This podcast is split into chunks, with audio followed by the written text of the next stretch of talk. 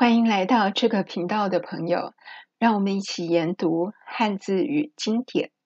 昨天我们思考了几个问题，问到朋友：您认为道德是相对还是绝对？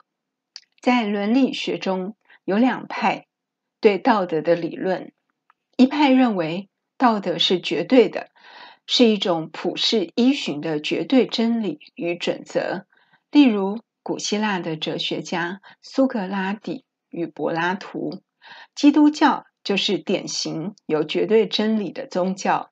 中国的儒家也是有绝对真理的哲学思想。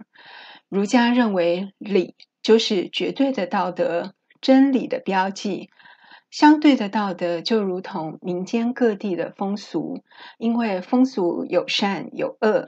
例如，缠小脚不是礼，而是某地不好的风俗；而礼是纯善的真理。所以，古希腊哲学家、中国儒家与基督教都认为道德是绝对的，不能有丝毫妥协。他们能为了信仰牺牲生命。另一派认为道德是相对的。所有的道德规范都只是人类集体社会长时间约定俗成的结果。例如，现代倡导人文主义精神的哲学家与无神论者比较容易支持此观点，因为他们认为绝对的道德是人类自己创造出来的，所以世界各地对道德的定义才会有所差异。目前整个世界。